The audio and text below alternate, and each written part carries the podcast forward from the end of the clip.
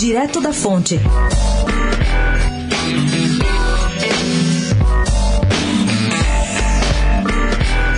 Continua fluindo bem o diálogo entre o PSD, do ex-prefeito Gilberto Kassab, e o DEM de Rodrigo Maia em torno de uma fusão partidária.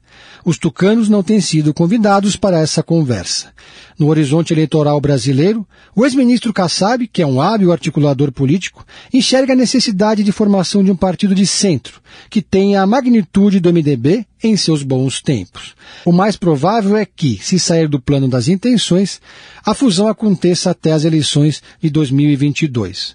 Outra possível fusão, que pode acontecer até 2022, é entre o PSL e o PSDB, de João Dória. Essa conversa já está acontecendo. Não está descartada também a fusão do pequeno partido de Marina Silva, a Rede, com o PV, sua sigla pela qual disputou a eleição de 2010. Pedro Venceslau, especial para a Rádio Dourado, direto da fonte.